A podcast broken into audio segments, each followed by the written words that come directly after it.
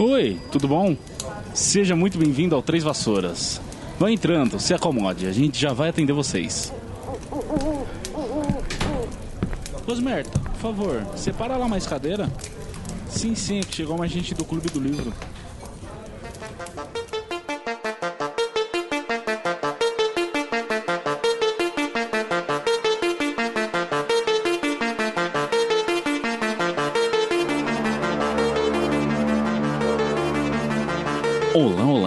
Seja muito bem-vinda, seja muito bem-vindo a mais um episódio de Bestiário. Sim, você está ouvindo a esse spin-off do Três Vassouras. E como o título desse quadro sugere, ele tem como proposta trazer quinzenalmente, ou sempre que possível, cada uma das 81 espécies descritas no livro Animais Fantásticos e Onde Habitam, sendo que cada episódio vai focar única e exclusivamente em um animal fantástico.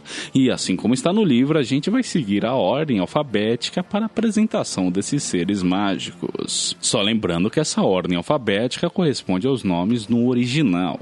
E ainda que no caso de Basilisco, por ser tão próximo ao original, né, Basilisco, Basilisque, é, calhou da tradução também abrir na letra B, outros seres mágicos ainda assim estarão fora da ordem, por assim dizer. E a criatura de hoje é tão fantástica que eu mesmo, que não me apresentei até agora, mas sou eu, Thiago Vulgo James, para quem não tá ligado, é, não acho que vou dar conta de apresentar esse episódio sozinho. Por isso eu conto hoje com a ajuda da Lufana mais querida, pelo menos aqui da casa, assim que Elô, por favor, se revele, saia das sombras. E aí, gente, tudo bem? Eu tô mó animada pro episódio de hoje. Pera, mas é? Por quê? Porque eu te convidei? É por isso? Eu agradeço o convite, mas é mais porque a gente vai falar do basilisco, né? O rei das cobras. que se do teu convite, né? Eu quero falar do rei das cobras. Mas. Ela... Desculpa, eu sou honesta. mas, Ela, porque você é fã de cobras, mesmo sendo uma lufana? Sim, eu adoro répteis. E você lembrou de falar isso? Que você ama répteis em alguma das três vezes que você fez o teste lá no Pottermore? Sem comentários sobre isso, vamos focar aqui no basilisco. É, bora, mesmo. bora. Engraçado, né? Que é dois extremos, né? A Elo, que é uma lufana, ama répteis, e eu, enquanto sonserino, tenho um pavor de cobras. Ah, olha só, revelações nesse episódio de bestiário. Pois é, pois é. Mas beleza, beleza. É, apesar das minhas fobias, que tal a gente falar hoje do Rei das Serpentes? Bora lá. Bom,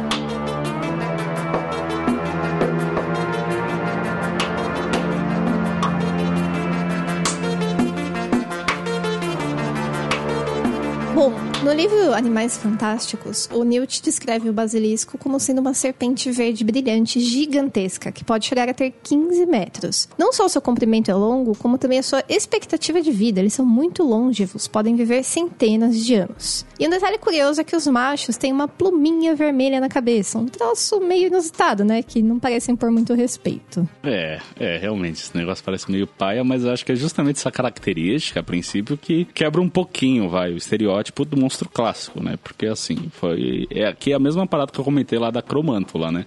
Você pega a fobia de uma pessoa, né? No caso era aracnofobia para as aranhas, no meu caso, serpentofobia, não sei qual é o nome da fobia para Ofidiofobia. Ofidiofobia? Mais provável, né? Enfim, você pega. Eu não sei, eu nunca eu tô chutando palavras aqui, eu não conheço mesmo. Ouvintes, escrevam pra gente como se chama o medo de cobras ou o medo de répteis. Ou a gente pode pesquisar no Google também pra estar nessa dúvida. Não, deixa os ouvintes engajarem. Eu tô tentando aqui incentivá-los e você querendo pesquisar no Google, viu? Gente, engajam com a Heloísa, porque todo episódio ela pede pelo menos uma três vezes, então... E ninguém me responde, eu fico aqui na ignorância. No fim, só posso contar com a Google mesmo, viu? Bom, mas eu sei que a gente. É, é, simplesmente você pegar o medo da pessoa de criaturas, né? Seja de cobra, seja de aranhas, e literalmente aumentar o bicho umas 15 vezes, né? Porque a cromântula nada mais é do que uma aranha gigante, e o basilisco nada mais é do que isso. Uma cobra gigante. Quando eu falei que é literalmente 15 vezes, se aumenta 15 vezes, é, é. Bom, é justamente isso, né? 15 vezes. Porque o basilisco, no mundo bruxo, pode chegar a 15 metros. Gente, isso é coisa pra caçamba. Pra vocês terem noção, um elefante adulto pode chegar a 4 metros. Eu já vi aí agora, tipo, 6 metros e meio. E a cobra, essa cobra tem pelo menos o dobro disso, tá ligado? É, é, é só isso. Uma cobra que é duas vezes o tamanho do elefante. Mas eu acho que tem aquelas cobras tipo sucuri, piton, né? Que elas ficam bem compridas assim também e grossas. Sim, mas o máximo é 4 metros, né, Elô? A gente tá falando de uma cobra que. Eu não sei, eu não faço a menor é, ideia. Pesquisei, ela 4 metros é coisa pra c... Mas, meu, o que, que é 4 metros? Perto de Nossa, 15? é, é muito, é muito comprido 4 metros. Porque eu. Bom, como eu gosto de répteis, eu sigo um cara lá no Instagram que ele. É, sabe, tipo, o cara dos répteis de algum lugar aí. E ele tem umas cobras dessas bem grandonas. É muito gigantesca. Então, 15 metros é algo que eu não consigo nem imaginar. Não, e aí você pensa, sei lá, de boia. Ela, ela não tem veneno, né? Ela mata por estrangulamento. É, acho que todas essas cobras bem compridonas matam por estrangulamento. E aí ela come um boi, tá ligado? E ela, tipo, leva meses e meses digerindo o bicho e a boca dela aumenta do tamanho do boi. Então imagina, calcula. Mas no caso do basilisco não vai ser isso, porque a gente já explica, né? Mas, antes, é, eu tava falando com relação a princípio ser só um monstro gigante, mas não bastasse isso, o.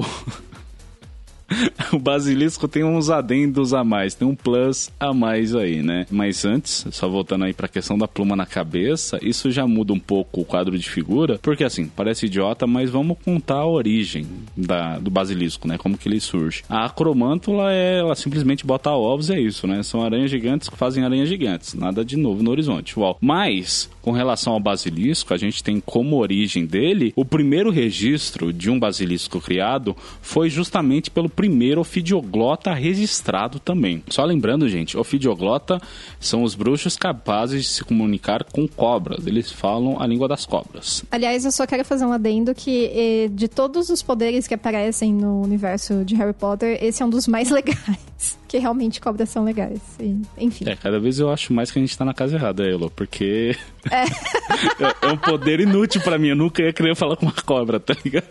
Imagina, muito bom. As cobras são sábias. Tá, falei isso quando ela estiver invadindo sua casa comendo seus bois. É. que horror! o primeiro ofidioglota que a gente tem registrado meu, o nome desse cara eu acho genial, porque o nome dele é Erpo o Sujo. Sim, o bicho, o maluco tinha um epíteto. E que, mano, que epíteto sensacional, sabe? O Sujo, eu acho engraçadíssimo isso. Isso é muita cara do humor da Rowling, né? Não é possível. Mas bem, esse bruxo, ele era obviamente das trevas, porque todo ofidioglota é do mal, né? não tem nem o que dizer. E ele era grego também. É, não, não é esse amálgama que a gente tem em Harry Potter? Todo ofidioglota é filha da p. Isso é lei. Nossa, é muito polarizado, né? As coisas do bem e do mal em Harry Potter. Isso dá uma preguiçinha. Nem fala, a gente vai, mais, vai ver mais dessa perseguição com fidiogrotas no segundo livro. Mas vamos voltar aqui pro nosso basilisco. É, estamos chegando aí no segundo livro. Bom, é, esse Arpo Sujo, eu acho que ele deveria morrer num tédio inacreditável, assim, lá na Grécia. Porque o cara, o tempo livre do maluco era simplesmente fazendo, fazendo experiência com bicho, tá ligado? Assim, e ele fez várias, várias, até se tocar que se ele pegasse um ovo de uma galinha, pegasse um sapo e pusesse esse sapo para chocar esse ovo, o resultado disso, quando o ovo eclodisse, é que ia sair de, lá de dentro simplesmente a serpente mais filha da p de todo. Tipo, eu, eu acho muito louco o, o resultado disso. Tipo, parece muito abstrato, mas a gente tá falando do mundo bruxo, então faz sentido, tá ligado? Você pegar o ovo de uma galinha, botar um ovo, um ovo, ó, botar um sapo para chocar e aí sai uma serpente. Tipo, um, um sapo nem réptil é, tá ligado? Sapos são anfíbios. E mesmo assim ele tem sangue frio, então como que ele vai chocar um ovo, tá ligado? É, só com a magia bruxa mesmo. Eu até tentei, tava até comentando com o James antes da gente gravar, que eu tentei ver se existia algum jeito, né? De repente colocar um viveiro de sapo, né? Um aquário com sapo, ou terrário com sapo, não sei. Ouvintes, novamente, se vocês souberem se o sapo vive num terrário ou num aquário, me contem. Mas instalar um em cima de uma chocadeira, aí você poderia chocar o ovo, mas segundo o James isso não iria dar certo, né? O sapo teria que estar em cima do ovo. É, eu penso que, meu, o mínimo que tem que rolar pro, o sapo, de alguma maneira, tem que transferir a sua aura de sapo, de réptil, que não é réptil, é fio, pro ovo, porque lá dentro tem um pintinho, ou nem isso, é só um ovo com gema, tá ligado? É, no, no, caso da chocadeira, se alguém quiser tentar fazer essa incrível experiência que eu propus, precisa ser um ovo fecundado, tá? Não vai ter mágica, assim, com ovo não fecundado. Bom, mas o basilisco é um monstro altamente letal, porque se já não bastasse o seu tamanho aí avantajado, ele ainda conta com presas extremamente venenosas. Só que a parte mais mortal desse bicho ainda não são as presas, mas os seus olhos amarelos. Qualquer um que olhar diretamente para eles morre na hora, assim, instantâneo. Dessa forma, ele é tão perigoso para os bruxos das trevas quanto para as outras pessoas em geral, né? Para os trouxas e para os bruxos que não são do mal. E por isso só os ofidioglotas tentam criá-los, né? Que eles são os únicos que têm aí o poder de controlá-los, porque o que também, eu não sei, né? Porque o fato dele conseguir se comunicar com a cobra significa que ele vai conseguir controlar. Eu mesmo que fosse um ofidiogrota ficaria aí cabreiro de tentar chocar esse basilisco. Vai que ele resolve não concordar comigo, não obedecer aos meus comandos, né?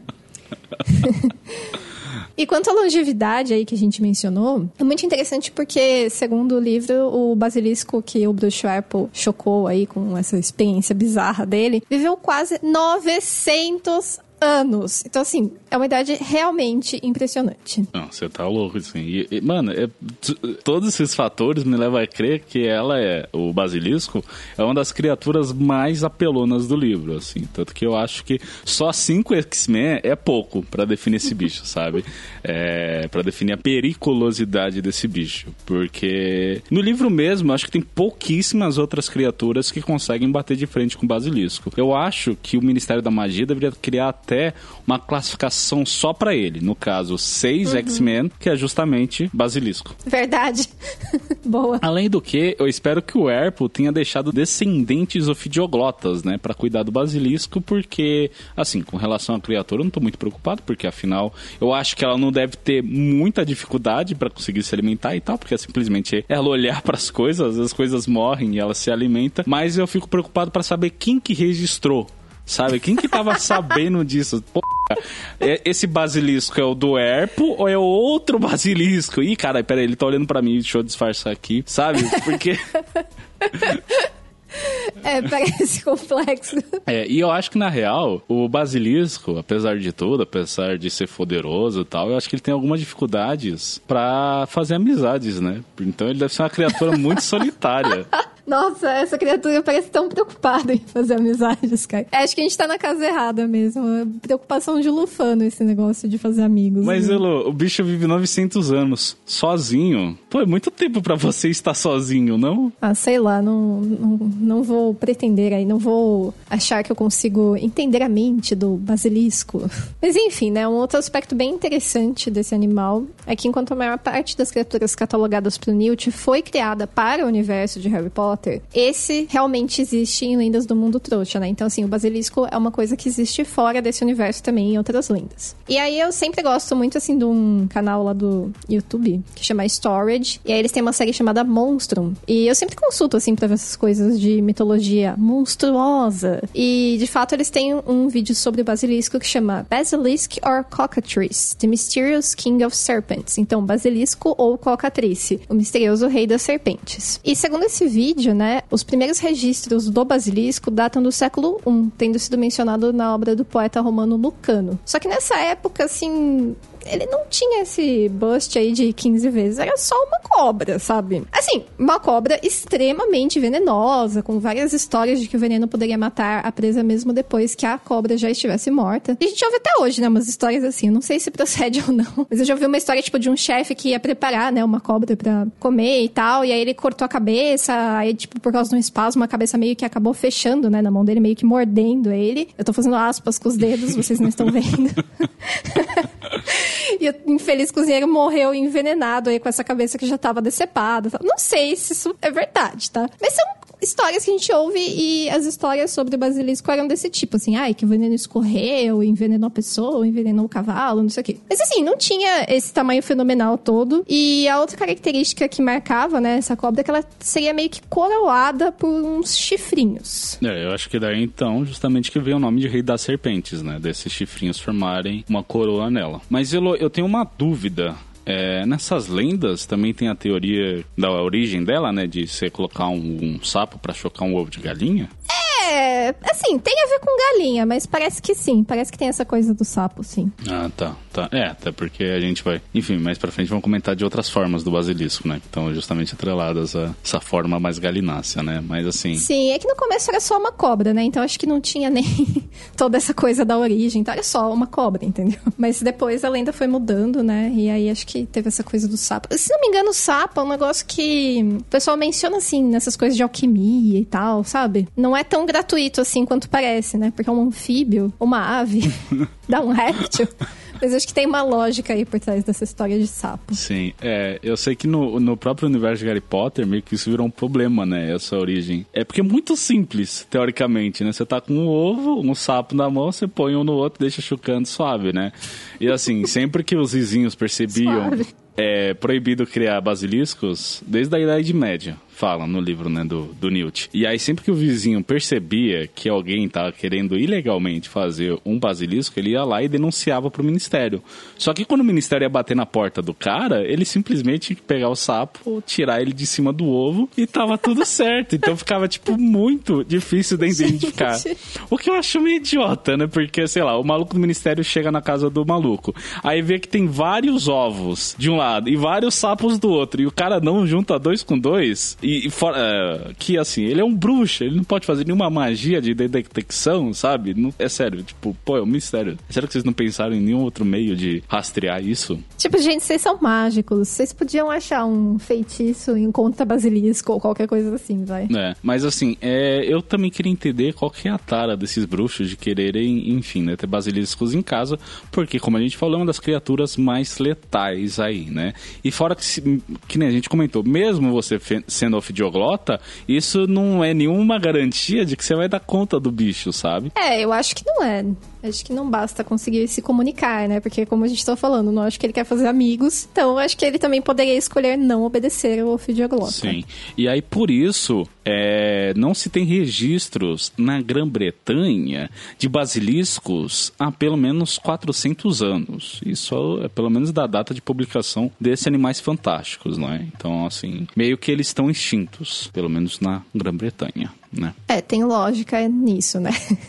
as pessoas evitam criá-los. Mas voltando é, às questões do basilisco, tipo, das lendas do mundo trouxa aqui nosso, segundo a Emily Zarka, né, que é a pessoa que apresenta aquele vídeo que a gente estava falando, é possível até que as lendas do basilisco tenham se originado de histórias exageradas, assim, de alguma espécie de verdade, assim, de cobras, né? Mas como o tempo foi passando, as lendas foram se modificando, como a gente também falou, e a criatura também foi se modificando. E aí, quando chegou na Idade Média, já não era uma simples cobra mais, né? Que era muito venenosa, mas uma químera extremamente bizarra de cobra com galo, com asa de dragão, um troço bizarríssimo, que é a tal cocatrice, né? Que vocês talvez conheçam de algum videogame. Eu conheci do Final Fantasy. E os poderes da criatura também foram aumentando, junto com a bizarrice. É, não, eu, eu achei muito doido, assim, porque de, de uma simples cobra coroada com chifrinhos, ela vira um dragão com cabeça de galo, assim, umas acepções muito bizarras, e às vezes é um lagarto, é, é, muito, muito louco, assim, como a mente das pessoas viaja, né? E tudo é a mesma criatura.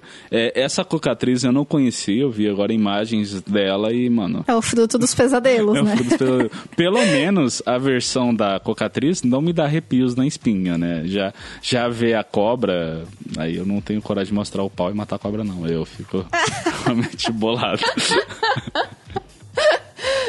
Depende da versão da cocatriz, hein? Tem fanarts e fanarts. Tem umas que são assustadoras. E assim, o que eu achei muito louco também é que, independente de ter ou não se originado de alguma história de algum bicho do mundo real, né? Alguma história exagerada, hoje em dia tem algumas espécies de répteis que são nomeadas como basiliscos, que é aquele nome científico, né? Que é sempre em latim. E o engraçado é que realmente um dos lagartinhos que tem, que é basiliscos alguma coisa, ele tem uma crista, assim, tipo uma crista, bem bonitinho, mas ele é bonitinho mesmo, tá, gente? Não é só porque eu gosto de répteis. Você viu o bichinho, Thiago? Eu vi, eu vi, é bem fofinho, é realmente. É fofo, né? Não, não é bizarro, gente. E uma outra coisa bem interessante que esse vídeo acrescentou, né, sobre as lendas fora do universo de Harry Potter referentes ao basilisco, é que existiriam três formas, atenção, ouvintes, três formas de se proteger de um basilisco. Prestem atenção que se vocês trombarem com um basilisco na rua, vocês vão saber como se proteger. Ai, gente, acho que é melhor saber do que não saber, né? Vai que. Peguem então caneta, papel e anotem. Anotem. É, esse é o momento de vocês anotarem. Bom, as três formas são. A primeira é o cheiro de uma doninha. A doninha aparentemente é muito fedida e o cheiro dela poderia matar a cobrona. Só que, atenção, com a doninha, porque ela também morreria, tá? Então, assim, crueldade com as doninhas. O outro jeito seria o canto de um galo, que aparentemente o canto de um galo poderia matar essa criatura de susto. Sim, esse bicho, né, a cocatrice ou basilisco é uma cobrona super venenosa ou um monstro super bizarro e ele morreria de susto de ouvir um galo cantando, né? Quem nunca? E por fim, acho que o único método que realmente funcionaria, considerando as regras do mundo bruxo de Harry Potter, seria usar um espelho, né, e fazer o basilisco encarar seu próprio reflexo, como Perseu faz na história da Medusa. E, bom, outra curiosidade que bateu tanto a mim quanto a Heloísa, quando a gente estava produzindo esse roteiro, era se a gente definir o basilisco como sendo uma cobra ou uma serpente. Aí a gente recorreu até o site herpeto.org e meio que essas duas palavras são sinônimos, elas basicamente significam a mesma coisa. A única distinção que se tem na língua portuguesa é justamente com o termo víbora, que é um pouquinho mais específico para a família de cobras e serpentes que matam suas presas com venenos, né? Elas são peçonhentas. Eu fiquei muito muito surpresa, porque assim, na minha cabeça a serpente era aquela que é venenosa e a cobra é, era, seria essa que sufoca as presas e tal. E o basilisco do Harry Potter poderia ser ambos, né? Porque ele tanto é venenoso quanto é gigantão e ainda tem olhos mortais, né? É, não, realmente. O, o bichão é o como, né? Cobra, serpente, víbora, é, é tudo. lagarto, galinha. Total. Total. É, mas eu, eu acho que é isso, né, Lô? Eu acho que a gente conseguiu falar bastante do basilisco. Eu, particularmente, como morro de medo de cobras, me usei do humor como sistema de defesa pra ah, falar, coitado. né? Eu só, eu, só, eu só sacaneei o basilisco aqui, mas na real, que bom Quer dizer, eu espero que ele não exista na vida real. Eu mesmo tava aqui anotando tudo que você falou. Eu vou, vou criar doninhas, Você vou criar ter arranjar uma galos. doninha aí pra garantir, né? Não, eu vou andar pra todos os lados com óculos escuros e assim, é, com espelho atira, atira colo, tá ligado? Porque, Precisa, tem uns tá espelhinhos pequenos pra bolsa, você já deixa aí, né? Vai que. É. Inclusive, me bateu uma dúvida. Será que se eu usar óculos escuros, eu não morro se eu olhar diretamente pro basilisco? Eu acho que não vai funcionar. Eu não ia falar nada, mas acho que não vai funcionar. Ah, droga, então não Porque adianta você ainda nada. vai estar olhando, né? Tipo, seu olhar ainda vai estar direto, por mais que ele seja intermediado pelas lentes dos óculos, né? Olha, olha. Não, bom, vamos ficar quieto aqui. Silêncio. É, acho que a gente pode encerrar, né, Lu? Acho que essas questões ainda serão respondidas em outros momentos. Enfim, não, nossa, eu tenho muito medo de falar qualquer coisa me comprometer. É assim que eu só vou encerrar o episódio. Eu fui Thiago, vulgo James. Me acompanham aqui hoje, essa lufana, não tão lufana assim, aparentemente Sonserina, que você respeita, Heloísa Angeli. E você, o nosso ouvinte. Tchau, tchau. Valeu, gente. Tchau, tchau.